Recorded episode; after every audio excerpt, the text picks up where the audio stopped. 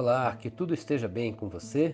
Quero compartilhar aqui uma breve reflexão a partir de um texto do Dr. Rubem Alves chamado Ostra Feliz Não Faz Pérolas. Preste atenção nesta história.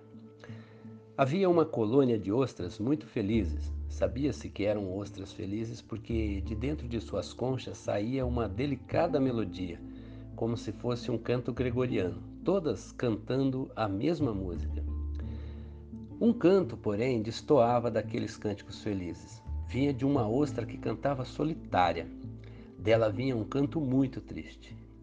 As ostras felizes se riam e diziam: ela não sai da sua depressão. No entanto, não era depressão, era dor. Um grão de areia havia entrado dentro de sua carne e a machucava muito, de modo que ela sentia muita dor e dor intensa. O grão de areia era áspero e pontudo e agredia sua carne sensível. Entretanto, seu corpo sabia que havia um jeito de se livrar daquele grão de areia. Bastava envolvê-lo com uma substância lisa e brilhante. Assim, enquanto a ostra cantava seu canto triste, o seu corpo fazia o trabalho, por causa daquela dor que o grão de areia lhe causava. Um dia passou por ali um pescador Lançou sua rede e pescou todas as ostras. O pescador se alegrou, levou-as para casa e fez uma deliciosa sopa de ostras. Quando ele se deliciava com as ostras, seus dentes bateram num objeto duro que estava dentro de uma delas. Ele o tomou nos dedos e sorriu de felicidade. Era uma pérola, uma maravilhosa e valiosa pérola. Apenas a ostra sofredora fizera uma pérola. Ele tomou-a e deu de presente para sua esposa.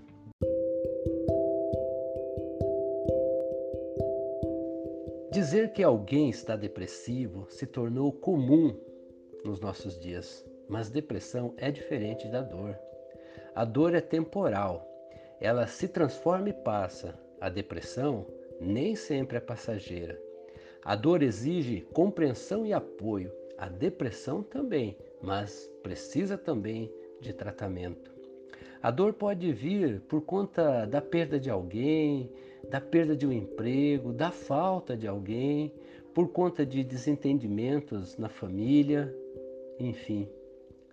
É a dor, no final das contas, que nos leva a fazer uma revisão da vida a nos recolher das preocupações para se aproximar de Deus com orações e súplicas, onde encontramos perdão, paz e restauração.